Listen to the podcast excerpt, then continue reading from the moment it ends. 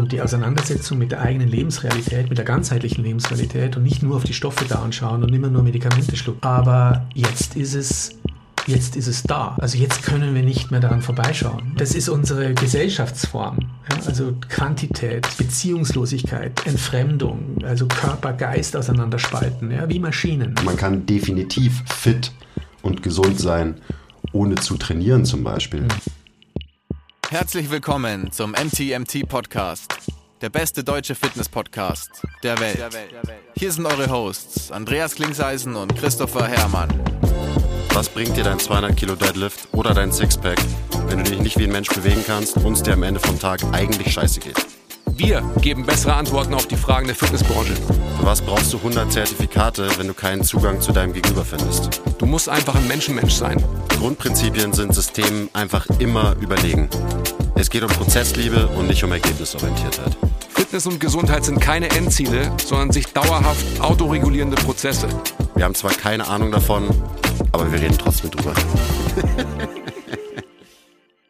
Herzlich willkommen zum MTMT Podcast, Folge Nummer weiß der Basti. Gell? Ja, Basti ist auch einer, ähm, der, der weiß immer, der editiert dann die Sachen äh, oder schneidet sie oder wie auch immer. Äh, wir haben heute wieder einen hochkarätiger Gast ähm, bei uns. Das ist der Professor Dr. Dr. Christian Schubert. Servus, Christian, schön, dass du da bist. Hallo. Herzlich willkommen. Danke für deine Zeit. Ähm, ich freue mich sehr auf das Gespräch. Ähm, danke Rob auch, um das eingefädelt zu haben. Robert Zernecke, mhm. der hat dich ja initial angeschrieben. Genau. Und ähm, dann habe ich mir gedacht, danach, als ich so ein paar Podcasts von dir gehört habe, warum haben wir eigentlich nicht früher schon gesprochen? Ja, ich auch. Ja, na, ernsthaft. Vielleicht sagst du einfach mal zwei, drei Sätze über dich selber. Ja, gerne. Also ich bin ähm, Arzt, Psychologe und ärztlicher Psychotherapeut ähm, an der Medizinischen Universität in Innsbruck. Also ich komme aus Österreich und ähm, bin seit mh, hm, 25 Jahren mittlerweile in der sogenannten psychoneuroimmunologischen Forschung tätig. Also das heißt, es ist ein Forschungsbereich, den ich da beacker seit einiger Zeit, der sich mit den Verbindungen zwischen Psyche und Immunsystem auseinandersetzt.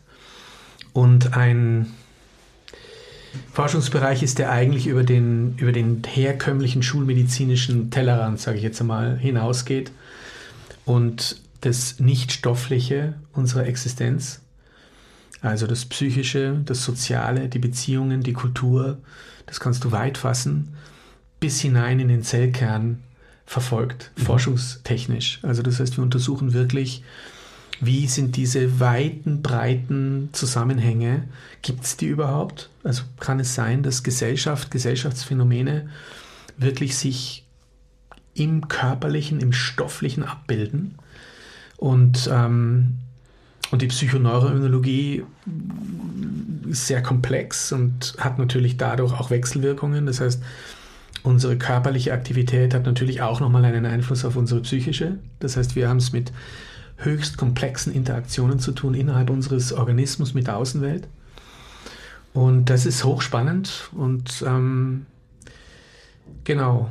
Und gerade in dieser Zeit, um sie eben auch anzusprechen, diese Zeit, wir mhm. haben eine ganz besondere Zeit zurzeit, ja, die man meines Erachtens auch sehr gut wissenschaftlich und medizinisch psychoneuroimmunologisch begleiten kann, kritisch begleiten kann. Ähm, ja, Covid. ja, be bevor wir da einsteigen, Christian, ja. ähm, ich habe mir so ein paar Sachen aufgeschrieben. Ähm, bist du denn von vornherein, also du hast wahrscheinlich den normalen Weg eingeschlagen, hast ähm, angefangen Medizin zu studieren. Mhm. Wo kam dann der Punkt, dass du gesehen hast, okay, das reicht mir nicht? Kam das schon relativ früh, die, diese Einsicht, diese Erkenntnis oder mhm. hat es gedauert? Mhm. Also ich würde sagen, ähm, beim genauen Hinschauen, würde ich sagen, habe ich schon ein Febel mhm. für, für Psychologie immer gehabt. Und das, ähm, das ist aber in gewisser Weise wachgeküsst worden, schulmäßig, indem ich mein Abi gemacht habe, bin ja Münchner und habe ähm, dann die letzten zwei Jahre ähm, Grundkurs, Leistungskursgeschichten gehabt, oder? Und da war dann die Ethik, habe ich gewählt als Grundkursfach, kann ich mich erinnern. Und da war Psychologie ein Teil. Mhm. Und da wurde das das erste Mal professionalisiert, sage ich jetzt einmal. Also dieses diese intuitive Seite von mir sozusagen nochmal, hallo, da gibt's was. Da hast du nie dran gedacht sozusagen. Davor war es immer Medizin, das studierst du und fertig, vom Papa irgendwie ein bisschen in die Wiege gelegt. Ein Auftrag, ja, er selber ähm, hat's nicht, er war Künstler, Kapellmeister und, und hat, äh, wäre gerne, hätte gerne Medizin gemacht und hat dann diese diese die Kriegszeit eben und, und, und, und dann ging das nicht. Dann, dann das Notabitur und diese ganzen Geschichten, die die gemacht haben. Und, ähm, und irgendwie hat man so den Eindruck, da wurde mir was mitgegeben an Auftrag. Mhm. Ja. Und den ich dann auch brav erfüllt habe, auch gerne erfüllt habe, muss ich sagen. Also ich bereue das überhaupt nicht, das Medizinstudium, obwohl es katastrophal aufgezogen ist. Also letzten Endes, wenn du Medizin studierst heute und damals schon, als ich das tat, wirst du eigentlich zu einem Robotermediziner ausgebildet, der von Beginn an das körperliche, stoffliche äh, hineinsozialisiert wird. Ist er eh schon davor, ja, aber dann im Studium nochmal so richtig, ja, also so Anatomie, Biologie, Chemie, Physik, wo fragt man sich, wo ist der Mensch, ja, irgendwann mal, wo kommt er denn, wann kommt er denn, ja, und er kommt nicht, mhm. er kommt nicht, er kommt im Studium nicht wirklich. Und ähm, und mit dem bin ich sozusagen ins Medizinstudium da gekommen, aber mit meinem intuitiven Psycho irgendwie so ein bisschen bewegt, ja, und, und habe mir dann gedacht, okay, dann versuche diese andere Seite mitzunehmen und, und mache ein Doppelstudium. Und das ging interessanterweise damals noch. Also das ist auch wichtig, die Zeit hat sich verändert, die Verschulung hat sich verstärkt. Ja. Mhm. Du kannst heute eigentlich nicht mehr zwei Studien parallel studieren, sondern du musst sie sequenziell studieren. Und das ist ein ganz eigener Punkt nochmal, weil wer tut das? Ja, also das heißt, du musst dein Studium zuerst fertig machen und dann fangst du mit einem neuen an, wo du ja eigentlich jetzt in die Praxis willst, aufgrund deines Studiums, das du hinter dir hast. Mhm. Das ist eine ganz eigene Geschichte, wo ich auch mir gut vorstellen kann, das ist eine, ein Indikator für auch eine ähm, Verbildung.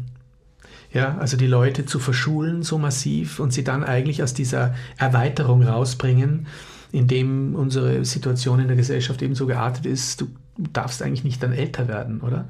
Ich meine, wenn du es parallel machst, wirst du auch älter, mhm. weil ich habe lange studiert. Aber es, ist, es fühlt sich anders an. Und, und es hat sich auch während des Studiums anders angefühlt, weil ich natürlich die Medizin durch mein Psychologiestudium auch kritischer sehen konnte, ja?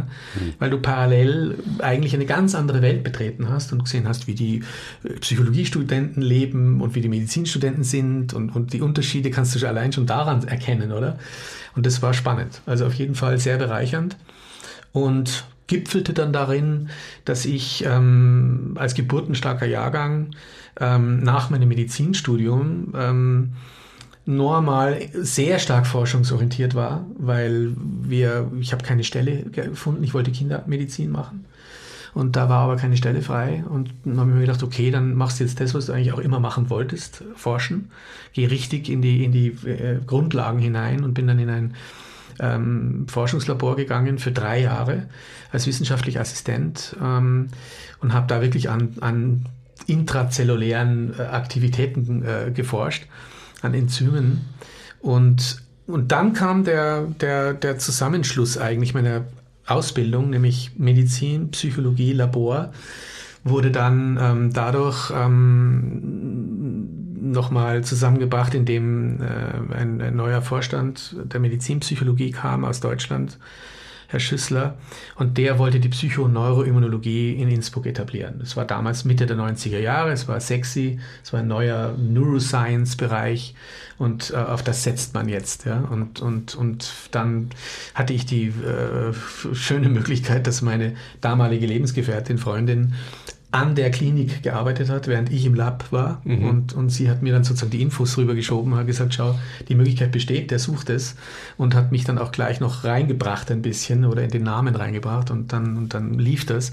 Es lief natürlich aber auch, weil ich super Exot war. Ja, also mein Medizin, Psychologie, Labor, das ist genau das, was natürlich ein, ein Psychoneuroimmunologie ähm, sehr gut besetzen kann, oder? Und dann habe ich das gemacht, habe das aufgebaut, das kleine Labor und ähm, bin ganz zu Beginn auch schon sehr, da muss, dazu muss man sagen, das ist schon auch von der, von der Mind-Entwicklung her wichtig. Es gibt einen, einen, eine graue Eminenz der Psychosomatik in Deutschland. Das ist der Ture von Uexküll. Und das ist eigentlich der Psychosomatiker. Das ist die Haltung, die Psy äh, Psychosomatik ist eine Haltung in der Medizin. Und der hat die ähm, hoffähig gemacht. Also hat sich sehr über die Jahrzehnte eingesetzt für eine erweiterte Medizin, für eine psychosomatische Medizin. Und der hatte einen Kollegen, den Herrn Wesiak. Und dieser Herr Wesiak, der war der Vorgänger von Herrn Schüssler und hat diese Klinik aufgebaut, in der ich dann, in die ich dann hineingekommen bin. Mhm. Das heißt, ich bin in ein, in ein Mind-Setting hineingekommen aus dem Lab, ähm, wo sozusagen eine wirklich, wirklich erweiterte Medizin gelebt wurde und, und, und wirklich auch philosophisch und erkenntnistheoretisch auf ganz hohem Niveau. Ja? Und, und das war mein allererstes Paper eigentlich. Ja? Also indem ich mich dann hingesetzt habe in meinem Büro auf meinen Stuhl und habe mir gedacht, so was machst du jetzt als Psychoneurologe? Jetzt musst du ein Labor aufbauen. Habe ich mich mal mit diesen alten Texten auseinandergesetzt von Uexküll und Wesiak und George Engel. Da sind wir bei der biopsychosozialen Medizin, die alle irgendwie vernetzt waren. Und, und das war eigentlich meine allererste Arbeit, die ich, die ich da gelesen habe in dem Zusammenhang. Und die war so prägend, die hat mich so eigentlich in ein, ich meine, ich war natürlich vorgeprägt in meiner ganzen Haltung schon, aber das war's dann. Und ab da habe ich mir gedacht, okay, was machst du jetzt mit dem? Ja, wie, wie setzt du das jetzt um? Das, du kannst jetzt nicht Mainstream machen, du kannst jetzt nicht die Psychoneurologie das machen, was die anderen tun. Also das geht nicht. Ja. Du bist in einer Klinik, die eine ganz andere Haltung hat. Diese Texte sind so epochal und komplex. Also irgendwie was anderes. Und da bin ich dann so auf den Trip gekommen, ein neues Forschungsdesign zu entwickeln, über die Jahrzehnte jetzt mittlerweile. Raus aus diesem Goldstandard, ähm, Mittelung von Daten über Menschen hinweg, große Gruppen, Fallzahlen, ähm, eigentlich Komplexitätsreduktion betreiben in der medizinischen Forschung, wo es nur geht. Ja, mhm. also alles, was individuell ist, ist komplex. Alles, was entindividualisiert und damit auch entmenschlicht und entfremdet ist, mhm. ist eben reduziert und simplifiziert. Und das ähm, war mir zu Beginn relativ schnell klar, dass es eine Änderung braucht in die Richtung und dass wir zum Menschen müssen in der Forschung, zum Individuum, zum Subjekt und zum biopsychosozialen Subjekt. Ja. Und, und da damit verbunden waren methodische Veränderungen, die natürlich fundamental waren. Also wenn du, wir machen sogenannte integrative Einzelfallstudien in, in Innsbruck, also ein neues Forschungsdesign und ähm, und diese integrativen Einzelfallstudien gehen über lange Zeit und da muss der Patient oder Proband sehr, sehr viel selbst auch leisten, Hahn sammeln, Fragebögen ausfüllen, zu Interviews kommen. Und dann werden diese ganzen Dinge verrechnet und, und wir schauen sozusagen an einem Fall, wie sind diese verschiedenen Ebenen unserer Existenz in Verbindung miteinander statistisch. Also das wird dann schon Statistik. Ja? Und ähm, finden Ergebnisse, die in der herkömmlichen Forschung nicht sichtbar sind weil wir eben einen anderen Approach haben. Mhm. Ja, und das ist das, das Besondere. Der Punkt ist nur der, dass du eine Ideologie äh, äh, konfrontierst, also eine Forschungsideologie. Ja? Das ist der Goldstandard, mhm. RCT, Randomized Control Trial, ja? diese Mittelung von Daten. Und wenn du da mit einer völlig anderen äh, Forschungsidee daherkommst und versuchst zu veröffentlichen und damit im Wissenschaftsgemeinde sozusagen auch deinen Platz finden willst, ja, dann ist das am Anfang nicht leicht. Also das kann man ganz klar sagen, es waren durchaus 20 Jahre, äh, 15 bis 20 Jahre, wo man hintan ist. Also wo man so das Gefühl hat, du kriegst die Gelder nicht, du kriegst die Positionen nicht, du arbeitest in deinem Setting sozusagen vor dich hin und hoffst darauf, dass das dann irgendwann einmal auch entsprechend gesehen wird. Das heißt, ich bin ein Stück weit gebrieft und trainiert im Rebellentum mhm. äh, über 20 Jahre in einem anderen Bereich äh, gut ausgebildet, mich gegen den Mainstream zu, zu, zu äh, äh stellen. Und das hat mir natürlich jetzt in der Covid-19-Krise ähm, sehr viel Rückenwind gegeben, dieses Tra Training, dass ich da eigentlich äh, weiß, du fällst nicht um mit deiner Haltung. Äh, du siehst da was, was die anderen nicht sehen können. Ja? und du zeigst es auf und, und machst Reden und auf YouTubes und ich weiß nicht was alles und, und, und, und kannst die Haltung bewahren und nicht umfallen, weil du an was glaubst. Und genau jetzt glaube ich eben auch daran, dass da ganz, ganz viel schief läuft. Mhm. Ja, absolut. Ja. Was mich interessieren würde, also ja. biopsychosozial, der Begriff ist ja gerade gefallen. Mhm. In unserer Branche, also auch besonders in der Physiotherapie, da ist es jetzt in aller Munde, also aber auch wirklich erst seit kurzer Zeit, so als wäre das so was ganz Revolutionäres, Neues, eben dem biopsychosozialen ja. Modell zu folgen in, im Training oder auch in der Physiotherapie.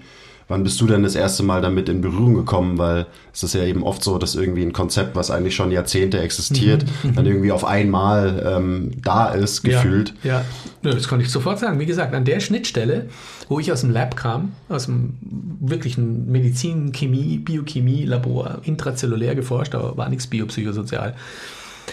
Biopsychosozial war wirklich Öxküll. Also Biopsychosozial war Engel, Öxküll, diese, wo ich da in diese Klinik reingekommen bin und sozusagen der Funk kam und das ganze Mindsetting in diese Richtung ging, da war für mich Biopsychosozial. Wie lange ist das her? Das ist 25 Jahre her. Mhm. Also ich bin schon 25 Jahre sozialisiert in einer, in einer Ganzheitsmedizin, in einer Empie also ähm, Evidence-Based Medicine ist das natürlich auch. Ja? Das ist ja nicht irgendwie ein Schwurbeln, sondern das ist natürlich knallharte Forschung, aber eben ganzheitlich mit entsprechenden Methoden und da muss man schon sehr viel auch zusätzlich dann noch dazu lernen, um biopsychosozial forschen zu können und denken zu können. Mhm. Aber da war der, genau bei diesem Paper sozusagen am Anfang, oder? Wo ich dieses erste gelesen habe vom Uexküll und von Engel, da war der Funke und, und den verlierst du dann nicht mehr. Wenn du es verstehst, dann kommst du da nicht mehr raus. Das ist, wie es ist. Mich würde es mal interessieren, ähm, nur weil, weil du ja Themenfelder abdeckst, die ja so mannigfaltig sind. Wie gehst du mit deiner Zeit um, beziehungsweise wie, wie sind deine Arbeitsschwerpunkte? Mhm. Also äh, forschst du noch? Ähm, wir wissen ja mhm. über den Lanzerhof, über deine äh, mhm. Betätigungsfelder mhm. dort und so weiter, aber wie, wie müssen wir uns das vorstellen? Also was machst du alles? Ja, Lanzerhof ist jetzt nicht so oft. Das sind Nebentätigkeiten, die ich da mhm. habe. Aber ähm, was mache ich alles? Also ich bin im Prinzip ganz normal äh, Wissenschaftler. Ich bin an der Medizinischen Universität tagtäglich im Geschäft sozusagen. Bin vor allem in der Forschung. Das heißt, ich habe eine kleine Arbeitsgruppe. Wir haben ein, ein, momentan ein großes Projekt laufen in Kooperation mit Deutschland, mit, mit München. Das ist Petra heißt es. Da geht es um rheumatoide Arthritis-Patienten die wir in ein besonderes Forschungs- oder Versorgungsforschungsdesign bringen. Wir wollen herausfinden, inwieweit bei rheumatoider Arthritis eine biopsychosoziale ähm, Kenntniserhöhung, also über die Zusammenhänge, also wenn Patienten informiert werden über eine neue Herangehensweise in der Medizin. Mhm. Also dass diese ganzen Dinge zusammenhängen, Ernährung, Bewegung, Psyche, Stress, Trauma, ja, wenn man sich dann mit dem auseinandersetzt und, und, und diesen Patienten das näher bringt, was das immunologisch macht, was es macht in Bezug auf Medikamenteneinnahme, also dieser Erkenntnisgewinn und die Auseinandersetzung mit der eigenen Lebensrealität, mit der ganzheitlichen Lebensrealität und nicht nur auf die Stoffe da anschauen und immer nur Medikamente schlucken, sondern durchaus auch mal erweitern, erweitert ins Leben gehen als Kranker. Ähm, was das eben tut, auch auf der immunologischen Ebene und auf der Medikamentenebene. Und das, würden, das möchten wir untersuchen. Und dazu sind einige unserer Einzelfallstudien mit dabei. Mhm. Und das ist eine, ein Riesenprojekt und, und, und nimmt uns auch ganz schön ein und wird jetzt wieder nach Covid, also wenn es jetzt ruhiger wird und wir wieder normal arbeiten können, nach außen hin arbeiten können, wird das mit Sicherheit 2022 sehr einnehmen. Die letzten Jahre waren sehr geprägt durch Covid, überhaupt keine Frage. Also wir haben alle auch ein bisschen mehr Zeit gehabt. Ja? Also wir konnten zusätzlich zu unseren normalen Routineforschungen, die wir gemacht haben, äh, durchaus auch, oder ich zumindest, mich sehr mit dem Thema auseinandersetzen, weil ich es einfach für fundamental halte, soziokulturell, was da gerade passiert und einen Rieseneffekt hat auch auf die Veränderung der Medizin. Wie man Medizin sieht da draußen, was sind die, die Sichtweisen auf Schulmedizin, auf die sogenannte Maschinenmedizin als Gegenpol zur Biopsychosozialmedizin, weil das ist ja das Wesentliche jetzt hier. Das heißt, die Frage, die du vorhin gestellt hast, biopsychosozial, wann hat mich das sozusagen berührt oder wann, wann hat mich das überhaupt sozialisiert nochmal? Das ist lange her, aber jetzt ist es, jetzt ist es da. Also jetzt können wir nicht mehr daran vorbeischauen. Also wir, wir, wir sind eine, weil man immer von der alten Normalität redet, ja. Wir wollen zurück in die alte Normalität. Bitte gibt's uns die alte Normalität Hoffentlich wieder. nicht. Na, bitte nicht, ja.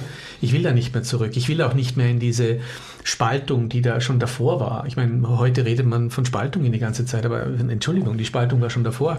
Nur hat man sie nicht gesehen und hat sie auch nicht besonders in den, in den Vordergrund gespielt. Aber die Spaltung war da. Es gibt Ärzte, die knallhart die Maschinenmedizin bedienen. Da muss man nur in die Klinik gehen, dann sieht man, was, was, was los ist. Und ähm, wobei ich, wie gesagt, immer sage oder neuerdings immer sage, weil ich finde es nur gerecht, es gibt ganz viele Kollegen da draußen, die bemühen sich zutiefst, mit, mit ihren Patienten eine, eine, eine artgerechte, sage ich jetzt mal, Arzt-Patient-Beziehung zu führen und, und, und kämpfen für ihre Patienten. Also es geht überhaupt nicht darum, die zu kritisieren, aber sie sind ideologisiert. Sie sind sozialisiert in einer kapitalistisch-maschinenmedizinischen Grundhaltung. Das fängt mit dem Studium an oder vielleicht sogar noch viel früher natürlich, weil wir mhm. alle mehr oder weniger unter der Glock Kulturglocke Maschinenideologie hängen. Das hat ja nicht nur was mit Medizin zu tun, mhm. oder? Wir sehen das ja in, in allen Bereichen unseres Lebens, dass der Mensch wie eine Maschine gesehen wird, oder? Also gerade auch im Leistungssport. Hier ist es sogar ein Kompliment, wenn ein jemand Maschine nennt. Im, Im, sportlichen Kontext. Richtig. Das ist eine das Maschine, das ist quasi genau, positiv. Genau, äh, und das ist ja. aber das ist fehl, ja, weil da der Mensch natürlich hintan äh, fällt und und, ähm, und letzten Endes habt ihr es ja mit Menschen zu tun und, und, und ihr, unsere Vorgespräche haben es ja so deutlich gemacht, wie sehr ihr den Mensch da auch in den Mittelpunkt mhm. äh, bringen wollt, oder? Und raus aus der Maschine hinein in die Ganzheitlichkeit. Deswegen sitzt sie auch da. Und ähm, aber das ist unsere Gesellschaftsform, ja? also Quantität, Beziehungslosigkeit, Entfremdung, also Körper, Geist auseinanderspalten, ja? wie Maschinen. Ja? Ähm, äh, lineares Denken, kurzfristig, ja, ja nicht, nicht linear, weil in dem Moment, wo es nicht linear wird, können wir die Ursache nicht mehr mhm. zuschreiben und so weiter. Also das sind alles so Dinge, ähm, die wir eigentlich in unserem Alltag haben und wenn wir genau hinschauen würden, ähm, vielleicht auch eher kritisch mal sehen könnten und nicht so tun, als ob jung, weiter, größer, schneller, härter, stärker eigentlich die Kriterien sind, sondern es sind möglicherweise wirklich auch, auch zusätzlich komplexere Kriterien wie Emotionen, Weichheit, Schwäche kann manchmal vielleicht ganz gut sein. Warum wird das verpönt? Ähm, wenn jemand, ich, ich denke biopsychosozial und ich sage immer, es braucht eine, wenn, wenn, du wirklich biopsychosozial denkst, dann hast du eine ganz andere Haltung dem Leben gegenüber. Beispiel, Immunsystem. Ja? Wenn man einem Menschen sagt, Immunsystem, dann assoziiert er sofort maschinenmedizinisch, dass es da um Stoffe geht. Also das heißt, es geht um ein Immunorgan, es geht um Immungewebe, mhm. es geht um Immunzellen, es geht um Botenstoffe. Und biopsychosozial gedacht ist das Immunsystem aber viel mehr. Das heißt, im Immunsystem haben wir auch psychische Faktoren. Ja? Das heißt, wenn ich Angst habe und Furcht, dann gehe ich raus aus, dem, aus der Bedrohung. Das heißt, das, was mich da bedroht, das kommt gar nicht erst an mich heran, weil ich auf Distanz gehe. Mhm. Das ist sensationelles Immunsystem. Mhm. Meine, oder Ekel. Oder Aggression. Also wenn ich die Grenzziehung setze, wenn ich sage, das, was du da jetzt mit mir tust, das ist ein Angriff in meine Integrität. Und ich gebe dir jetzt mit meiner Wut und meinem Ärger deutlich, mache ich dir, dass das jetzt die Grenze ist. Da gehst du nicht drüber. Mhm. Und das ist, könnte man sagen, das ist vielleicht Entzündung. Also nicht jetzt der Immunschutz im Sinne der T-Helfer Typ 1 Zellen, sondern das ist die T-Helfer Typ 1 Entzündungsseite, die zelluläre Seite, die jetzt gegenbewegt. Ja? Und das mache ich psychisch. Und das kann ich auch sozial machen, das kann ich auch soziokulturell machen, indem ich einen Krieg anzettel. Also das sind übergeordnete Immunprinzipien, die durchaus wirksam sind und ich finde das so wichtig, dass das ins Mind in, in, in die Leute kommt, dass sie, dass sie eben Ganzheitlichkeit auf diesen verschiedenen Ebenen verstehen und in ihren Alltag einweben. Und wenn das der Fall ist, dann werden plötzlich Emotionen, die als schwach gelten, du bist ein Angsthase, Schwächling, werden plötzlich anders gesehen und anders interpretiert und in den Alltag anders eingebaut und verstanden und, und als überlebensnotwendig gesehen. Ja? Und genau gleich ist es mit dem Angreifer. Der Angreifer ist ja doch nicht nur ein Stoff. Der Angreifer ist doch nicht, wenn ich da einen Menschen sehe, der ein Messer hat, dann, dann ist es das Messer, ja, dann ist es das, was mir Angst machen kann. Aber dieser Angreifer, der kann ja aus ganz unterschiedlichen Ecken kommen in Bezug auf biopsychosozial. Der muss ja kein Messer in der Hand haben. Der kann ja mit Worten töten. Das heißt, er kann mit einer Nocebo-Aktion mhm. mir so viel Angst einjagen im Gespräch, der kann mich verletzen mit Worten und wahrscheinlich biopsychosozial gedacht, und das ist jetzt ganz wichtig, der Unterschied zum, zum herkömmlichen Medizinmodell. Beim Biopsychosozialen ist es so, dass sich die verschiedenen Ebenen bio, psychosozial in sogenannten Phasenübergängen und Emergenzsprüngen entwickeln. Das heißt, das System wird immer komplexer, von unten nach oben gedacht. Das heißt, Beziehung ist immer mehr wie die Einzelperson und dadurch auch immer mächtiger. Also der alte Aristoteles-Satz, das Ganze ist mehr als die Summe der Einzelteile, ist eigentlich Systemtheorie und biopsychosozial. Mhm. Es entsteht durch das Interagieren der Elemente etwas Neues, das niemals erklärt werden kann aus den Einzelheiten. Das heißt, du musst top-down denken. Du musst beginnen, dessen die neue Qualität genau zu untersuchen, um einen Rückschluss zu kriegen auf das, was drunter ist. Und die herkömmliche Medizin ist aber anders aufgestellt. Die ist so aufgestellt, dass sie die Einzelheiten alle anschaut und genauestens analysiert und meint, sie könne einen Hinweis darauf bekommen, wie das Ganze funktioniert. Und das ist falsch. Das ist ein erkenntnistheoretischer Irrtum. Wir nennen das Reduktionismus. Und dies, dieses ist einer der springenden Punkte, die ich jetzt auch in der Covid-19-Krise zum Beispiel sehr, sehr ähm, äh, angreife, weil durch diese reduktionistische Sichtweise bringst du das Stoffliche in den Vordergrund. Alles schreit nach dem Virus, alles schreit nach der biologischen Entität und vergisst völlig, dass das eigentlich in Abhängigkeit steht von höher komplexen Aspekten. Und wenn es um die Gesundheit der Bevölkerung geht in einer Pandemie, dann muss ich auf die Nichtstofflichkeit schauen. Ich muss schauen darauf, wie es den Menschen da draußen geht. Weil wir wissen aus der Psychoneurologie, wenn wir Menschen nicht menschgerecht und würdevoll behandeln, dann sinkt deren Immunaktivität, und zwar deren biologische. Und über dieses Sinken der biologischen Immunaktivität mache ich sie erst recht angreifbar in Bezug auf ein Virus. Das heißt, ich bin höchst kontraproduktiv unterwegs, wenn ich Maßnahmen setze wie soziale Distanz. Psychonomnologisch gesehen ist das ein Grundfehler, der passiert ist in den letzten zwei Jahren dass man Menschen auseinanderbringt, weil sie keine Maschinen sind. Sie sind Menschen und sie brauchen Soziales. Und wenn du ihnen das Lebenselixier nimmst, dann haust du ihnen die Immunität zusammen und brauchst dich dann nicht wundern, wenn die Inzidenzen nicht runtergehen, die Infektions-, Krankheits- und Todesinzidenzen, ähm, obwohl du mechanistisch, maschinenmodellmäßig eigentlich richtig gehandelt hast. Du bringst die Leute auseinander, aber sind eben keine Maschinen. Mhm. Und so, so egalisiert sich der Effekt, den du eigentlich schaffst über den Lockdown, egalisiert sich über die Menschlichkeit. Und dann bist du wie in Schweden. Dann hast du die gleichen Zahlen. Und dann ist ja auch noch die Frage, was für weitere längerfristige Effekte haben dann solche Exakt, Maßnahmen? genau. Und das ist natürlich, kurzfristig können wir vielleicht drüber schmunzeln und können sagen, naja, haben halt die Bevölkerung in den Lockdown gebracht und sozial distanziert, die Schweden haben es nicht gemacht, so what? Aber die Kollateralschäden, die Kollateralschäden sind so fundamental. Die werden so viele Menschen umbringen in, in Nicht-Schweden, dass Schweden zu dem Medizinmodell der Zukunft werden wird. Nur durch diese kleine Geschichte in den letzten zwei Jahren wird es das Schweden-Modell sein, weil die werden diese Zahlen nicht haben. Die haben die Leute nicht auseinandergebracht, die haben die Schulschließungen nicht gemacht. Es ist jetzt gerade eine Studie rausgekommen, zum Beispiel, die zeigt Modellrechnungen, wie viel Years Life Lost, YLL, produziert wurden durch zwei Monate Schulschließungen in Amerika. Zwei Monate Schulschließungen der Primary School. Fünf- bis elfjährige Kinder wurden vom Bildungsunterricht ferngehalten. Zwei Monate lang. Und das hat 13,8 Millionen Lebensjahre gekostet in Amerika. Nur zwei Monate. Wir reden nicht von allen anderen da und wir reden auch nicht von den Traumatisierungen, weil wenn du Kinder in die Schule bringst, dann siehst du sie und du nimmst sie aus ihrem familiären Kontext raus, der möglicherweise traumatisierend ist, gerade in der Covid-Zeit ist viel passiert an mhm. schlimmen Dingen oder hinter verschlossener Tür.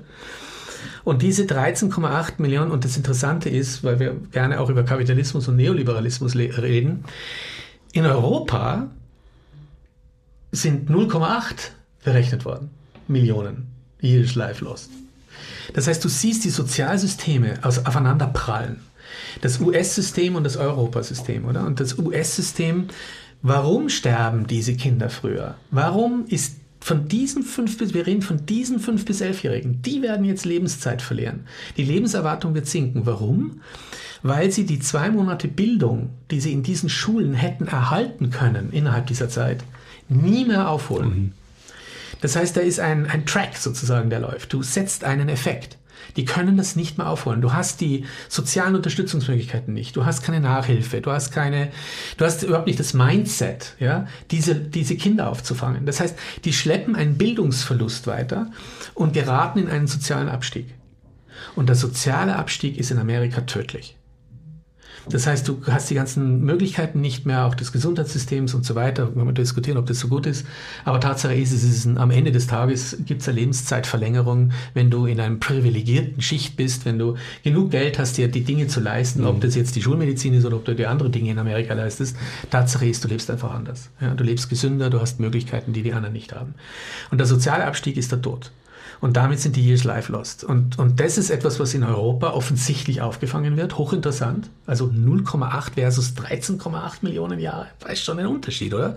Also das heißt, da der, der ist eine ganz andere soziokulturelle Situation vor, vorhanden. Und, ähm, und da kann man es festmachen. Das sind die ersten Zahlen, die jetzt kommen. Ich meine, das ist ein Bruchteil dessen, was uns erwartet.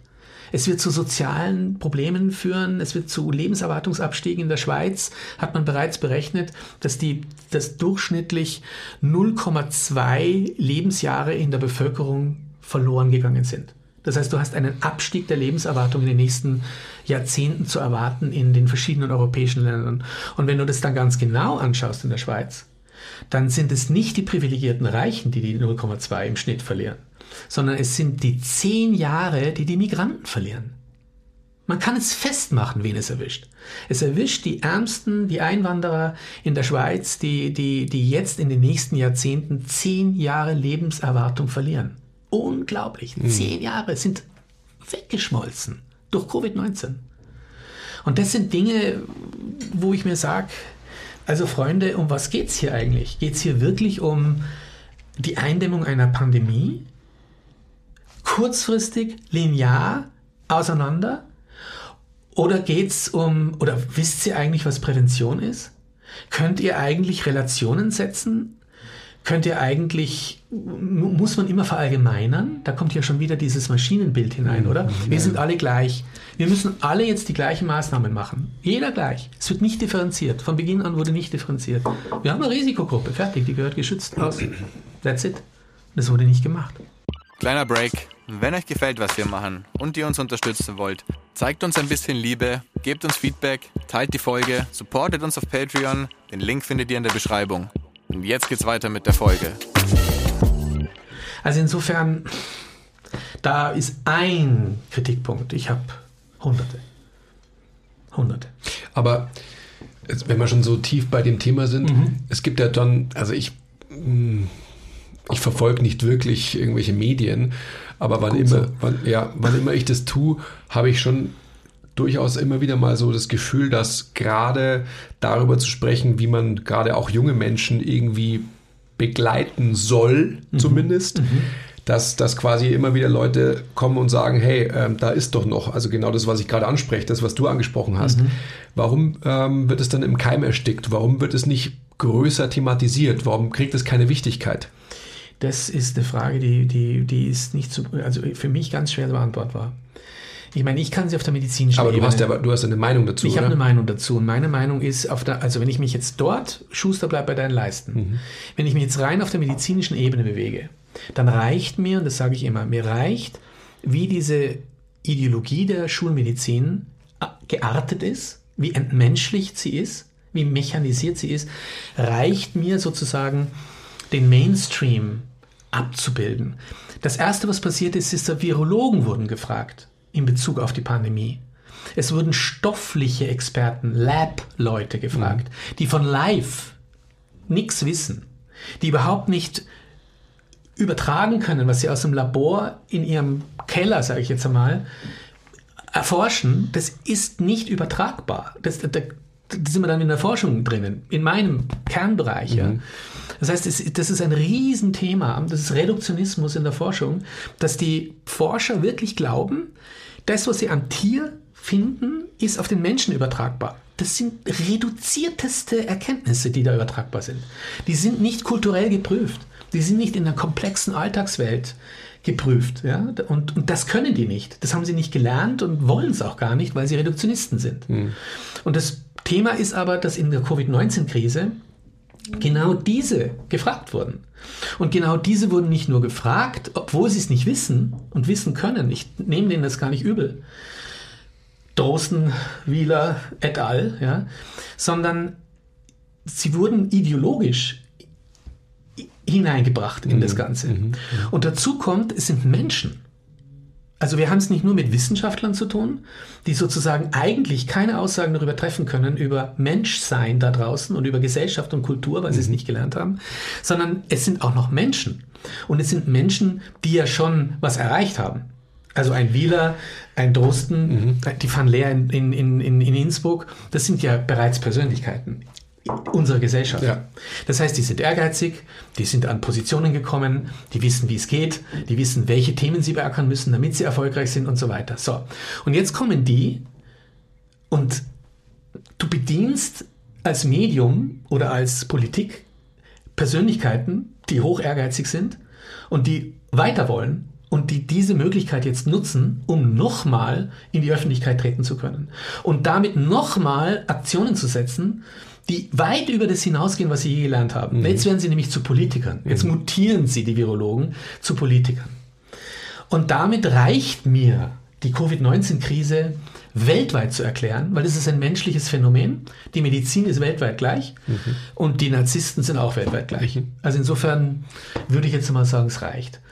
Was drüber ist, warum vielleicht Gleichschaltung in der Politik so massiv ist, ähm, könnten dann andere Erklärungen liefern. Zum Beispiel Politiker, die verängstigt sind, die ohnmächtig reagieren auf eine Pandemie, die mit Pflichten reagieren, mit Kontrolle und Brutalität den Menschen gegenüber.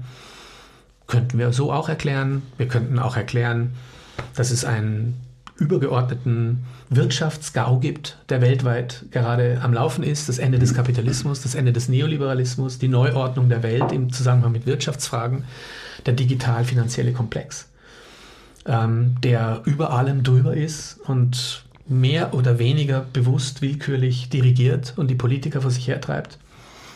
Keine Ahnung. Aber mir reicht, mir reicht diese Maschinenideologie aus, zu erklären für mich, was da jetzt passiert ist. Das sind die Kriterien, die sind mir ausreichend. Da muss ich keine Politik bedienen, muss ich kein, keine Mächte, Gates oder was auch immer bedienen. Mir reicht das völlig aus. Aber also total klar und das, mhm. darauf basiert das alles. Und es passt ja auch alles zusammen. Absolut. Also es ist ja nicht so, dass es nicht zusammengehört. Richtig, definitiv. Aber wie ist es dann, ähm, die, die Politik, der einzelne Politiker hat ja ähm, seinen Beraterstab. Mhm. Und ähm, worauf beruht denn die Entscheidung des Beraters? Also jetzt im Endeffekt ähm, die Personen, die du aufgezählt hast, heranzuziehen als vermeintliche Experten mhm. und jetzt zum Beispiel nicht jemanden wie dich. Mhm. Ja? ja, aber das ist, das ist diese Ideologie.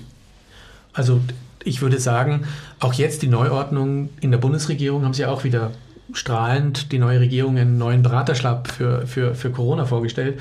Da sind ja wieder die anderen, da sind ja wieder alle drin. Mhm. Also es sind ja die, die, die, die äh, üblichen Verdächtigen, die auch jetzt wieder gewählt werden, weil das System es gar nicht kann. Also man muss einfach auch sagen, entweder es ist ein Unwissen, es ist eine Ideologie, sie können es nicht anders, sie haben ihr Narrativ, oder aber es sind eben höhere Interessen, die verhindern, dass gedacht wird. Und die verhindern, dass kritisch gedacht wird.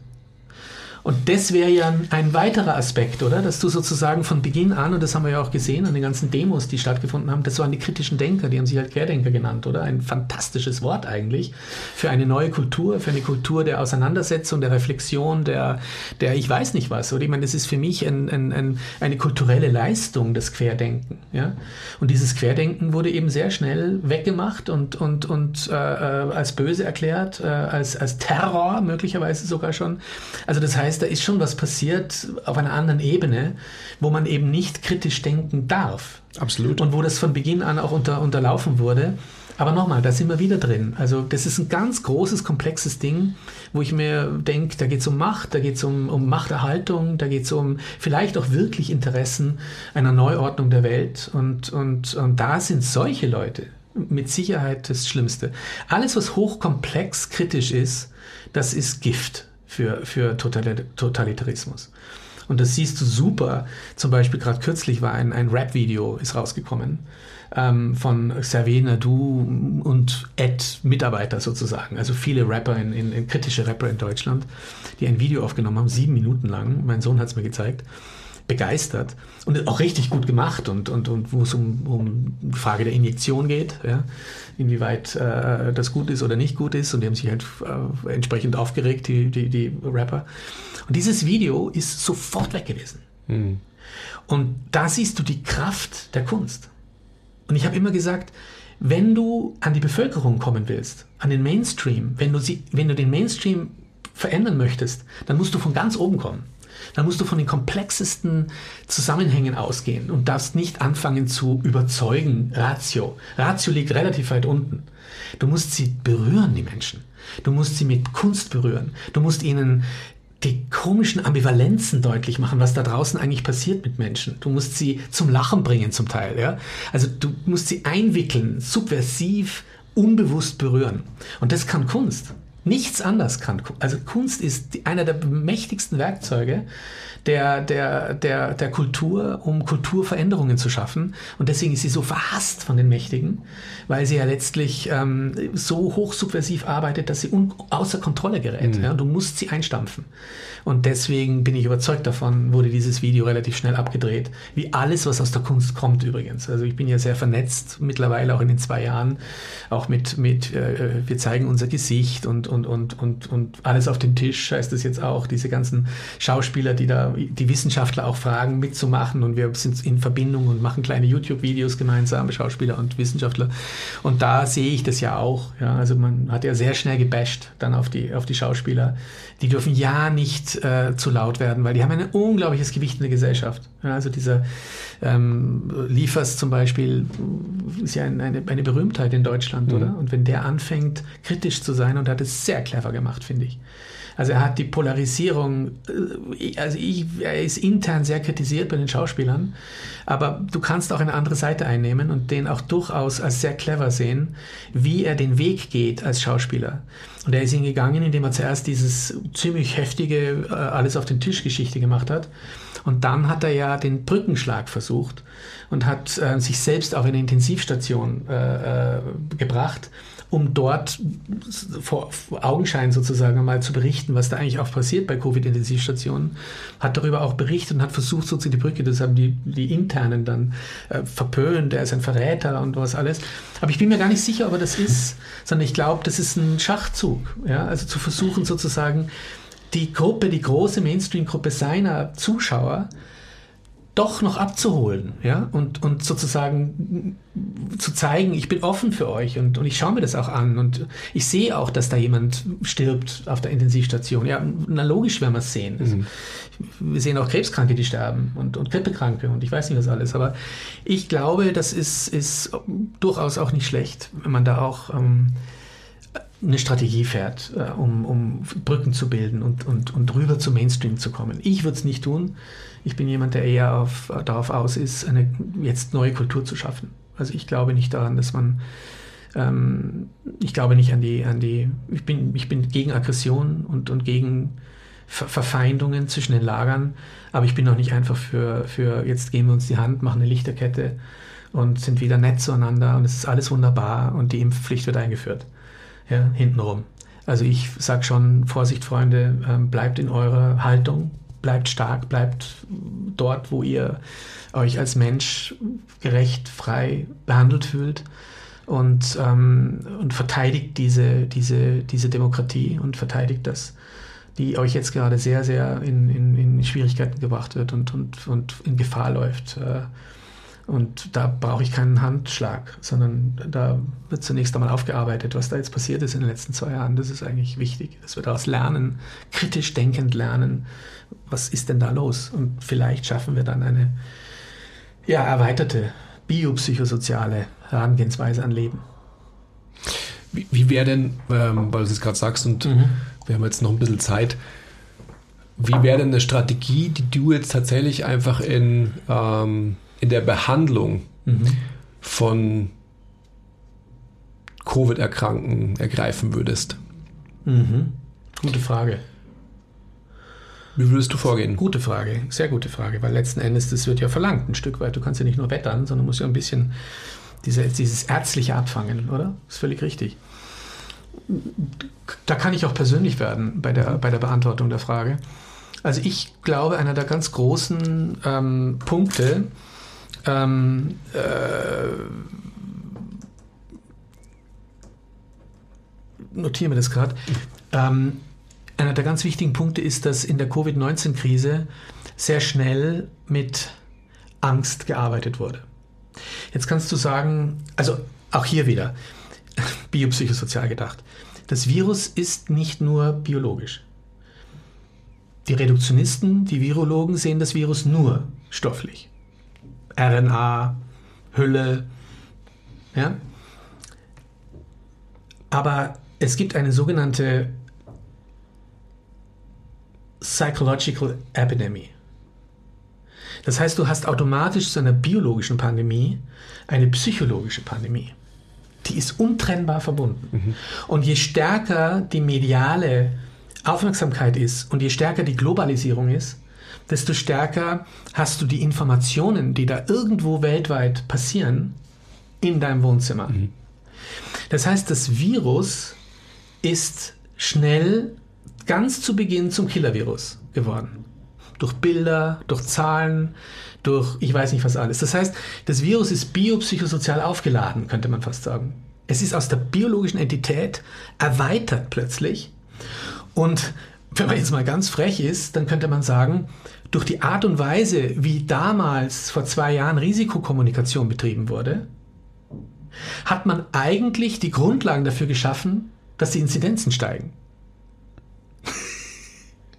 mhm. Paradox. Normalerweise würde man sich doch erwarten, schafft ein Klima, dass das Immunsystem, das Kollektive der Welt, das auffangen kann, mhm. was da passiert. Kurzfristig ist Angst auch gut, weil, wie ich es vorhin gesagt habe, Angst ist ein Schutzmechanismus. Ja? Und, und Angst ich, bringt Leute dazu, dass sie irgendwas tun, richtig, irgendwas verändern. und dass sie sich schützen ja. und dass sie aufpassen und so weiter. Das ist völlig okay, ja, überhaupt kein Thema. Selbst das Immunsystem reagiert bei Angst positiv. Bei akuter Angst. Wir wissen, dass da die zelluläre Immunaktivität hochgeschraubt wird. Das heißt, es ist eigentlich der Mensch super gewappnet in seinem Angstzustand gegenüber einem Angreifer. Wenn ich diese Angst aber chronifiziere, und exakt das ist natürlich passiert in den letzten zwei Jahren, dann kommt der gegenteilige Effekt.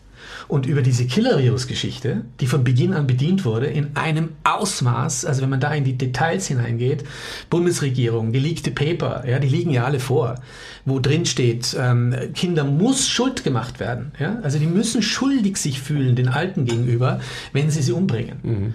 Also das sind Dinge, wo ich mir denke, wie zynisch seid ihr eigentlich und was sind das für Beraterstäbe, die ein Paper ausarbeiten, wo letzten Endes grundlegend Angst und Panik äh, äh, ähm, äh, geschürt wird. Also, das heißt, es ist chronifiziert. Und damit ist das Killer-Virus, das Symbol Corona, höchst ambivalent weltweit unterwegs und ich brauche mich von daher schon gar nicht wundern, dass wir in eine große Pandemie kommen, weil wir eigentlich die Ursachen, also die, die Anfälligkeit der Welt sozusagen über dieses Killer-Virus auch steigern. So. Jetzt ist es so, auch da könnte man vielleicht noch sagen, ist uns entglitten. Blöd gelaufen. Ja? Wir selber haben es nicht gewusst. Ja, und waren noch nie in so einer Situation, auch als Politiker nicht. Und wir mussten, wir haben halt alles, alle Hebel gelegt und dann sind wir halt auf Angst und Panik gekommen. Das Problem ist, dass diese Medizin Angst und Panik nicht auffangen kann. Und darin liegt ein Riesenthema. Das heißt, das Medizinsystem, das Gesundheitssystem ist eben aufgrund seiner Maschinenmedizinhaltung gar nicht ausgerüstet, mhm. um dieses psychoneuroimmunologische Ding, was da jetzt plötzlich in Bewegung geraten ist, menschengerecht aufzufangen. Das würde bedeuten, ich entängstige dich, wenn du dann kommst. Ich bin für dich da, wenn du krank wirst. Ich überwinde selber meine Ängste als Arzt ich und so weiter und so fort. Da gibt es ja ganz viele Aspekte, mit denen man arbeiten hätte können. Aber was ist passiert? Die Covid-Kranken sind isoliert. Sie sind mit Maßmenschen konfrontiert. Sie sind ähm, also mit den ganzen Schutzkleidungen. Wenn du in die Klinik kommst, kommst du, bist du abgeschottet. Du hast nicht mehr die Möglichkeiten, in Beziehung zu sein. Und wenn man auf der anderen Seite psychoneuroimmunologisch denkt, dann ist Beziehung von so fundamentaler Bedeutung, wenn es um den Prozess der Heilung geht und der Immunstärkung und der Auseinandersetzung mit dem Virus. Und wir werden immer mit Viren uns auseinandersetzen müssen und wir tun das auch. Und je gesünder unsere Gesellschaft ist, desto besser wird sie damit umgehen. Mhm. Nur ist sie eben nicht gesund, schlicht und ergreifend. Wir sind alte Normalität in einer erkrankten Kultur, in einer erkrankten kapitalistischen neoliberalen äh, äh, äh, Gesellschaft und Kultur. Und die bietet uns gar nicht an, siehe Maschinenmedizin, hier artgerecht, beziehungsstimulierend, menschlich äh, dieses Thema Covid-19 aufzufangen. Und darin liegt für mich das größte Problem. Das ist jetzt vielleicht ein bisschen abstrakt, in Bezug auf die konkreten Lösungsvorschläge. Wie gehst du denn jetzt mit einem Covid-Kranken um? Aber ich muss so argumentieren, weil wir wir können nicht mit kleinen Werkzeugen herumhantieren, wenn wir im ganz Großen falsch laufen. Ja? jeder Arzt bemüht sich zutiefst, Covid-19-Kranke zu, zu, zu, äh, zu therapieren und, und in die Heilung zu bringen, bin ich überzeugt davon. Mittlerweile vielleicht nicht mehr, aufgrund der Spaltungsphänomene in der, innerhalb der Gesellschaft, was da jetzt passiert ist, hören wir ja immer wieder, dass es manche Ärzte gibt, gar nicht so wenige, die mit Injizierten nichts zu tun haben wollen zum Beispiel und, und so weiter. Also wo schon Schlimmste für meine Begriffe, ja, das ist schon das ist nicht mehr, nicht mehr mit, mit, mit Kultur, Menschen, menschlicher Kultur vereinbar, was da zum Teil passiert da draußen. Also wie hippokratische Eide verletzt werden von Ärzten und von denen erwarte ich mir das. Wir reden jetzt nicht von Politikern, wir reden jetzt genau hier wieder von Ärzten, die nicht mehr ihrem ärztlichen Stand entsprechen, weil sie ideologisiert und, und, und, und äh, in, eine, in ein Narrativ gehetzt sind und für meine Begriffe zum Teil psychisch krank sind. Also das für mich ist, wenn ich einen Patienten nicht mehr behandle, weil er eine bestimmte Haltung hat dem Leben und, und der Injektion gegenüber, wenn ich den dann nicht mehr behandle, weil die nicht passt zu meinem Narrativ, dann muss ich mir persönlich die Frage stellen, wo, wie weit meine psychische Störung ist. Ich würde nochmal auf das Thema Beziehungen zu sprechen kommen, weil, also wenn es um Gesundheit geht, dann haben ja inzwischen schon sehr viele Leute verstanden, okay, Ernährung ist irgendwie wichtig, Sport mhm. ist irgendwie wichtig. Das mhm. war ja auch nicht immer so. Also gerade dieses Ernährungsthema ist ja, ist ja ein richtiger Boom gerade. Ähm, und das ist irgendwie auch einleuchtend, dass das, was ich esse, irgendwie mich vielleicht gesünder machen kann oder auch ungesünder. Aber bei Beziehungen, eben, du hast es selber schon gesagt, das ist eben noch sehr abstrakt für die Leute. Ja. Also kannst du da vielleicht ein bisschen konkreter ja. werden, was für eine Auswirkung deine Beziehung denn wirklich auf deine Gesundheit haben kann. Genau, das ist super die Frage, die du jetzt stellst, weil das ist ganz, ganz wichtig, weil es eben komplex ist ja. und weil es eben so schwer ähm, nachvollziehbar sein kann. Also was ich meine ist, und da kann ich ganz gut, glaube ich, auf, auf so ein Level gehen wie meine eigene Covid-Erkrankung. Ich hatte die jetzt. Also ich hatte Ende November ähm, hatte ich Covid und ich hatte einen mittelschweren Verlauf. Also es war jetzt nicht ähm, easy. Ja. Die ganze Familie war infiziert. Ähm, aber mich hat es ähm, am, am ärgsten erwischt und ich hatte nie Angst. Also ich habe davor nie Angst gehabt vor Covid und bin auch jetzt in meiner Haltung gleich geblieben. Ich, ich denke, Krankheit darf sein. Ähm, und, und so wie ich sie erlebt habe, mittelschwer, darf sie eindeutig sein, überhaupt keine Frage für mich. Ich bin jetzt nicht jemand, der Grippe immer wieder mal hat, sondern ich bin eigentlich relativ gesund unterwegs. Ähm, und, und vielleicht hier und da mal eine kleine Erkältung durch die Kinder. Aber ich bin jetzt sicherlich einer von denen, die pff, ja, kaum krank sind. Ja? Und es hat mich erwischt. Und allein das ist schon etwas, wo ich mir denke, hm, muss man schon auch Respekt haben. Ja? Das ist ein Virus, das offensichtlich so neu ist, dass es das Immunsystem der Menschen fordert und es auch in eine Situation bringen kann, durchaus krankheitsmäßig, wo du ähm, auch vielleicht sogar sterben könntest, gar keine Frage. Also ich will das nicht verharmlosen. Aber ja, so. Und ich hatte den, das große Privileg, innerhalb meiner häuslichen Umgebung fantastische Ärzte zu haben, die ich kannte, die zu mir gekommen sind, die mir meine Sauerstoffflaschen gebracht haben, beziehungsweise sie wurden angeliefert, es wurde alles organisiert. Und ich hatte vielleicht einen Tag, wo ich so das Gefühl, oder auch mein Arzt, mein behandelter Arzt, das Gefühl hatte, da ist die Sauerstoffsättigung jetzt relativ unten bei 80, unter 80 aufpassen, ja. Wir müssen ein bisschen vorsichtig sein mit der häuslichen Seite, ja. Aber wir schaffen schon, geht schon, wird schon. Und es ist auch gut gegangen. Aber ähm, auf was ich raus will, ist, dass, und, und da, da kommt vielleicht dieser abstrakte Begriff rein, Beziehung, Familie, gute Familiensituation, schützend, Sicherheit, Bindung, ähm, Angst, Entängstigung, Beruhigung, das hat ja alles mit Beziehung zu tun. Sinnhaftigkeit, Bedeutung, das sind alles zwar abstrakte Begriffe, aber letzten Endes, wenn ich von, von einer gesunden Beziehung rede, dann rede ich von einer Beziehungssituation, wo wir in einem Kompromiss uns bewegen, wo wir nicht in einer konflikthaften Störung verhangen sind. Die halte ich für den größten Trigger für Krankheit. Das heißt, wenn, wenn, wenn wir dauerhaft in chronischen Beziehungsproblemen leben, mit den wesentlichen Bezugspersonen unserer Existenz. Also wir reden jetzt von den eigenen Eltern, wir reden von den Geschwistern gerade noch, wir reden aber auf jeden Fall von Ehepartnern oder, oder Lebensgefährten, wir reden von unseren eigenen Kindern, also unser Blut, ja, das geht uns so nah, das kann mich umbringen. Das weiß ich. Ich weiß das Potenzial, dass wenn es meinem Kind wirklich ganz, ganz schlimm gehen würde, dass das wirklich an meine existenziellen Möglichkeiten geht. Und ich könnte mir auch vorstellen, dass ich dann so krank werde, wenn da was wirklich Schlimmes passieren würde, dass ich daran auch versterbe. Und das meine ich mit Beziehung. Also wenn ich von Beziehung rede, dann rede ich eigentlich vom Lebenselixier. Und wenn wir genau hinschauen und wenn wir uns wahrnehmen und ganzheitlich wahrnehmen, dann wissen wir das auch alle miteinander. Wir wissen, das Einzige, was uns wirklich aus dem Lot, aus dem biopsychosozialen Lot bringen kann, ist eine wirklich arge chronische Beziehungsproblematik. Und die hat wiederum top-down Effekte auf Ernährung, hat Effekte auf meinen Leistungslevel, auf meine Möglichkeiten zu trainieren, auf meine Lust, auf meine Motivation, auf die Sinngebung meiner Existenz. Ja? Wenn es mir dreckig geht, wenn ich depressiv bin, wenn ich ein Riesenproblem habe in der Beziehung, dann mag es vielleicht manche geben, die in der, im Training dann ihre Möglichkeit sehen, sich zu stärken und zu substituieren, glaube ich sofort. Mhm. Ich gehöre jetzt, glaube ich, nicht dazu. Ich würde wahrscheinlich eher sublimieren, nennen wir das. Ich gehe dann in mein Labor oder in mein Büro und fange dann an zu denken. Ja? Und rauszugehen aus der Emotionalität hinein in die Ratio. Blödsinn natürlich, aber das sind halt meine Bewältigungsmechanismen und andere machen es halt eher über die Ernährung oder andere machen es über, über, über Dinge. Aber ich glaube, über allem liegt der Sinn. Und, und, und, und Beziehung ist das, der Kern unserer Existenz. Davon bin ich zutiefst überzeugt.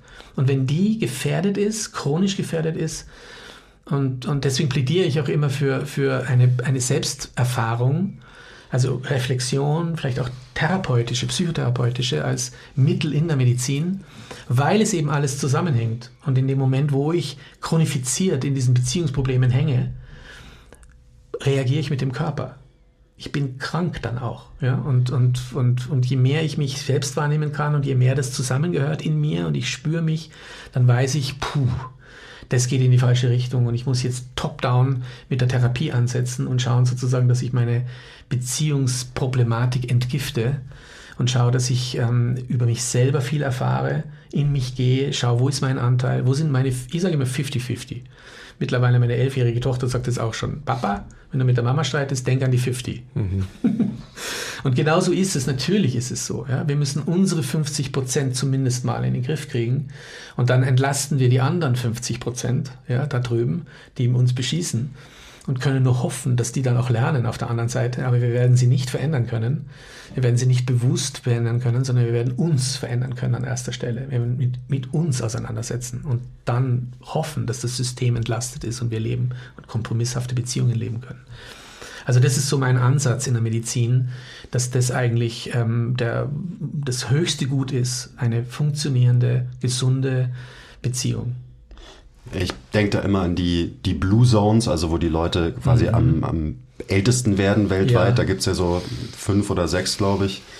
Und äh, also hat einfach eben wissenschaftlich wurde untersucht, mhm. was so diese Blue Zones eben eint quasi. Mhm. Und klar sind das so Dinge wie ähm, die Ernährung und das wird dann auch aus, aufgedröselt und so weiter. In, in, in Sizilien zum Beispiel, genau. Ja, ja, ich weiß. Ähm, ähm, natürlich auch Aktivität. Also viele von, mhm. von den Menschen, die sind einfach sehr, sehr aktiv bis ins hohe Alter. Mhm. Aber der wichtigste Faktor eben auch in diesen Blue Zones ist eben die, die Community, also dass mhm. diese eben Gemeinschaften auch wirklich noch als Gemeinschaften funktionieren. Also Spannend. das ist dann schon teilweise so ein bisschen. Das ist diese, weil die Blue Zones werden ja eigentlich sehr stark diskutiert stofflich. Also mit Ernährung und mit den ganzen Sachen. Aber genau, das, das sind wir wieder die, dabei natürlich. Das ja, da sind wir wieder. Genau, also aber es ist interessant, dass du das sagst. Ich kenne die. Daten nicht. Weil sich das halt monetarisieren lässt. Die Fettsäuren nehmen die Blue Zones. Halt teuer verkaufen. Genau, Blue Zone äh, Olivenöl. Aber ich, genau. also ich weiß noch, als ich darüber gelesen habe, dass es auf jeden Fall auch ein Faktor war. Mhm. Ähm, der war eben jetzt nicht irgendwie so viel mehr gewichtig als zum Beispiel die Ernährung. Also mhm. wurde nicht so dargestellt. Mhm. Aber so wenn ich dir zuhöre, da habe ich nur dran gedacht. Mhm. Ähm, dass es wahrscheinlich der wichtigste Faktor ist, dass mhm. eben diese Gemeinschaften noch echte Gemeinschaften ja. sind. Ja. Und dass es da eben ja, mhm. gute zwischenmenschliche Beziehungen und ein Supportsystem immer noch gibt genau. und so genau. weiter. Also das, was uns, äh, ich sag mal, in der westlichen Welt vor allem wahrscheinlich immer mehr verloren geht. Richtig. Und da kommt der Methode ein Teil rein das finde ich jetzt ganz spannend, oder? Weil wir haben ja mit der Wissenschaft angefangen und, genau. und, wie wir forschen und dass wir anders forschen. Und da würde für mich zum Beispiel ganz wichtig sein, wie erforsche ich eigentlich diese sozialen Besonderheiten der Blue Zones? Erforsche ich sie mit der ganzen Komplexität, die dieser sozialen Gemeinschaften, die da so lange leben, inne, also äh, dazugehören? Schaffe ich das methodisch, qualitativ? Mit welchen Mitteln gehe ich an diese Blue Zones ran, um herauszuarbeiten, was das besonders Sparkling, der Funke ist, die diese Menschen so lange leben lässt? Und da sind wir wieder in der Forschung. Wenn ich mit einem maschinenideologischen Forschungsrüstzeug daherkomme, mit Fragebögen zum Beispiel, standardisiert, dann werde ich nie herausfinden, warum die anders sind. Ich werde zwar die Ernährung anschauen können und quantifizieren und metrisieren und so weiter, oder? Aber ich werde natürlich niemals diese hochkomplexen Andersartigkeiten des sozialen Miteinanders, die sind so komplex, dass ich entsprechende komplexe Werkzeuge brauche in der Methodik. Ähm, äh, und da reicht wahrscheinlich nicht einmal ein Interview, sondern da muss der Interviewer entsprechend aufgestellt sein in seinem ganzen Mindset, um überhaupt diese Sparkling, diese Funken überhaupt herausarbeiten zu können. Hm. Das heißt, der wird über Unbewusstes äh, wissen müssen, der wird äh, klinisch erfahren sein müssen, der wird tiefenpsychologisch entsprechend aufgestellt sein müssen, um überhaupt das Rüstzeug, das Methodologische zu haben, um die Blue Zones zu verstehen. Und das ist etwas, was völlig abdriftet in unserer Kultur und in unserer Forschungskultur und in unserer Medizin. Das Unbewusste mhm. ist kein Thema. Kein Thema. Und es wird aber einer der großen Brückenpfeiler einer neuen Medizin sein müssen, dass wir hinter das Sichtbare blicken, hinter das Stoffliche, in den großen Raum des Unbewussten, das letzten Endes so mächtig ist und alles in unseren Beziehungen dirigiert und tut, dass uns die Ohren nur so schlackern, was da eigentlich abgeht jeden Tag, über unbewusste Prozesse. Das ist für mich der eine Aspekt, die, der eine Pfeiler einer neuen Medizin. Und der andere große Pfeiler einer neuen Medizin ist die Systemtheorie. Also das biopsychosoziale Miteinander mit seiner ganzen Komplexität und dem ganzen, wenn du die beiden Dinge in die Medizin bringst, dann ist es die Revolution. Dann werden Lehrbücher in den nächsten 50, 100 Jahren nichts wert sein mehr. Das ist Historie. Ja, weil letzten Endes, wenn du es wirklich ganzheitlich siehst, den Mensch, dann hast du es mit völlig neuen Daten zu tun und völlig neuen Zusammenhängen, wo du dir denkst, das darf ja wohl nicht wahr sein. Was haben denn wir eigentlich gemacht? Wir haben gemeint, wir können in der Krebstherapie durch das Ausmerzen von Krebszellen Krebs besiegen. Unglaublich. Eine unglaubliche Idee. Zu glauben, dass man in dem Zellverband eines Menschen Effekte, toxische Effekte setzt, um einen Krebskranken zu heilen. Aber ist es nicht auf der anderen Seite auch so, dass es bei ganz vielen Menschen funktioniert? hat und funktioniert. Die, diese du? Herangehensweise. Ich, ich du, du hast sagen, ja keine Kontrollgruppe mehr. Ja, genau. Die ist dir ja weggebrochen. Du findest ja keine Kontrollgruppe mehr, die keine Chemo nimmt. So weit ist das. Ich finde es immer so spannend, also gerade wenn wir jetzt darüber reden, über, auch über die Blue Zones und so weiter, dann stelle ich mir vor, das ist natürlich nur rein arbeitshypothetisch, dass man sich da eben vor Augen halten kann, dass diese Menschen einfach auch so lang ein gesundes, glückliches Leben geführt haben, aufgrund der Buchstaben P und S und dass die ähm, vielleicht die kranke Ablenkung oder Ableitung im B, also im biologischen, gar nicht erst stattfindet, weil einfach die Defizite, die diese Menschen ähm, nicht haben, ja, mhm. in P und S, mhm. einfach nicht da sind und dementsprechend quasi eben halt ähm, ja, total plausibel. deswegen sitzt du da einfach ja. halt gar nicht stattfinden. Auch der Alterungsprozess natürlich nicht stattfindet oder halt nicht so akzeleriert stattfindet wie bei Menschen, die halt ihre Defizite in P und S halt mittragen. Oder auch anders begleitet werden, die Altersprozesse. Absolut. Oder? Ich meine, nicht als Schwächung und als ja. ich weiß nicht was, wie in unserer neoliberalen Welt, sondern eben auch ähm, als Weisheit und Wollte als Alter, ja. ganz als große Leistung ja, ja, absolut. gesehen werden, oder? Das macht doch Spaß, alt zu werden. Ich meine, ich bin 60 und, und, und bin es gerade geworden und bin in keine Krise hineingekommen, weil ich mir sage, hey, cool, super, es passt schon, ist in Ordnung. Ja? Aber ich meine, dann sind wir wieder, da müssten wir jetzt habe ich ja vorhin gesagt, ja. gedacht, wir müssten zwei, drei, ja. 15 Stunden sprechen. Ja. Weil jetzt sind wir natürlich an dem Punkt, dass man äh, das auch weiterführen könnte und halt generell ähm, ja, gesellschaftlich sich anschaut, und das hast du, glaube ich, auch mal in einem Podcast gesagt, dass wir jetzt natürlich einfach mit der Covid-Krise, aber generell, glaube ich, auch wie ein junger Mensch sein Leben heutzutage lebt, mhm. einfach die, ähm, die Kranken von morgen züchten. Mhm. Und ähm, am Ende des Tages einfach diese eben P und S so verloren geht oder mhm. so, ähm, ja, wie, wie, wie will ich es ausdrücken? so verdorben ist. Es ist, es ist außer Rand und Band. Ja, es, genau. ist, es ist in der Covid-19-Krise eine Grundgeschichte der Kultur außer Rand und Band geraten. Das ist eigentlich das einer der Hauptcharakteristika, wenn man das sich anschaut, was da gerade passiert, wo man sich wirklich fragen muss, was ist da eigentlich im Mensch? Also was ist denn da eigentlich angelegt? Oder wie kann es sein? Ich meine, ich habe gerade ein, ein, ein Buch in Rezension von Herrn Wendisch, da hat ein, ein Analytiker, Herr Bruder, ähm, ein, ein fantastisches äh, Statement gemacht, dass wir, dass der Kapitalismus eigentlich dazu geführt hat, dass wir eine zweite Haut haben. Die zweite Haut ist die zweite Haut, die zuschauen kann, wie Kinder im Mittelmeer trinken. Wenn sie sich von Afrika nach Europa bewegen, die mhm. Familien. Und wir das eigentlich ab, wie so eine äh, Regenhaut abdriften lassen von uns, oder? Und das ist unmenschlich. Hm. Es ist schlicht unmenschlich. Es, das, geht nicht, das geht nicht aus. Es geht nicht. Also wo ist unsere erste Haut? Wo, wo haben wir die noch? Die ist verloren gegangen. Hm. Diese menschliche Zuwendung und die Frage nach, das darf es nicht geben, was da passiert. Wir müssen alles in Bewegung setzen, dass das nicht passiert. Und es passiert trotzdem. Und wir leben weiter und wir machen unsere normale Alltagsroutine und da draußen ertrinken die Kinder im Mittelmeer. Das geht einfach nicht mehr. Und das ist das, was für mich jetzt in dieser Krise auch deutlich geworden ist, diese zweite Haut, diese Brutalität Menschen gegenüber, die, diese, dieser Zynismus, diese ganze, das, da ist so viel jetzt ausgebrochen und so viel deutlich geworden, wo ich mir denke, das darf jetzt nicht mehr sein. Und, und wir werden, und ich hab's, sag's immer mehr jetzt auch für den Rest meines Lebens. Es wird die nächsten paar, hoffentlich Jahrzehnte, noch Thema sein und, und aufgearbeitet werden. Als Wissenschaftler, als ganzheitlicher Wissenschaftler sowieso. Ich werde das nicht, das wird jetzt immer da sein, dieses Thema. Wir können jetzt vielleicht, ähm, weil, weil, leider ist es tatsächlich so, dass, dass du los musst. Aber auch das Wort fit müssen wir noch reinbringen. Das war einer der Fragen von euch, weil ich finde, ja. gerade im Zusammenhang mit, mit, mit dem, was ihr tut, war ja nochmal die Frage nach fit. Wie hältst du dich fit? Ja, also wir haben auch die Frage gestellt. Was bedeutet das überhaupt? Was, ja, heißt, eben, was, was heißt, das? Was heißt ganzheitlich fit? Ja, wir, richtig. Diese Frage haben wir ja gestellt. Richtig, die habt ihr gestellt. Dann lass uns die doch nochmal ähm, ja, abschließend genau, erörtern. Genau. Also äh, ich würde darauf antworten, gut, dass du das nochmal ergänzt, das ganzheitlich fit, weil ähm, unter fit verstehen wir Oh weh, jetzt muss ich mein Handy gleich Macht nichts. Ist wurscht. Na, es geht ähm, schon wieder aus. Geht schon wieder aus. Schöne Hintergrundmusik. Ja, genau. Mal kurze Pause zur Beruhigung. Ähm, übrigens, diese Ruhe, die dieses, ähm, dieser Ton ausstrahlt, der aktiviert meinen Parasympathikus und damit reduziert er die Entzündung, nur damit der mhm.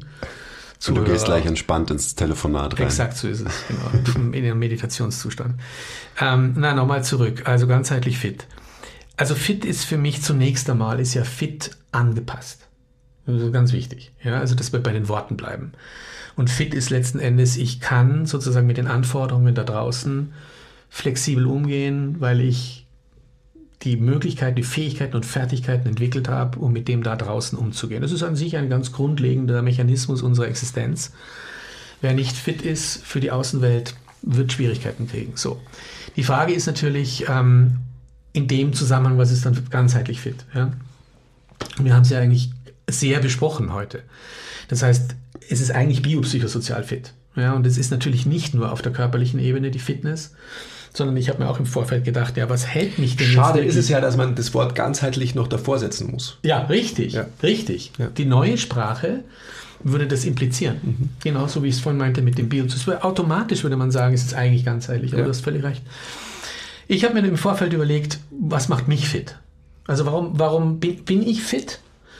Ähm, wo fühle ich mich fit? Und ich fühle mich mit Sicherheit nicht körperlich fit. Also das kann ich, kann ich ganz klar sagen. Also das ist äh, reduziert, das ist zu wenig, das ist immer schon im, also im schlechten Gewissen laufend. Äh, ich müsste eigentlich viel mehr tun. Ich lebe in der Natur, ich lebe im Grünen, also so sensationell schön und trotzdem äh, bringt mich nichts hinaus. Ja, es ist unglaublich. Aber es gibt eine andere Seite meines Fitseins.